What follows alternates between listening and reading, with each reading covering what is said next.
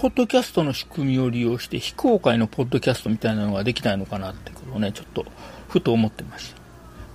まあ、ポッドキャストってそもそも音声ファイルの更新情報が RSS で流れてくるだけなので、例えば YouTube の非公開ビデオみたいに URL 知ってる人は見れるけど、普通の人は検索しても出てこないというのができるので、まあ、あれと同じように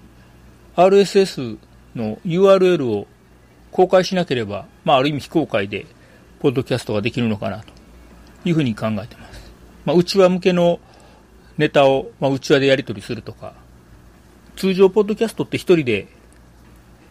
やるというか発信者が固定してるんですけど、まあ、仲間内誰でも投稿できるようなシステムにしとけば、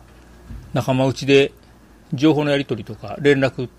ていうのを音声でできるんじゃないかなっていうふうな、ちょっと考えています。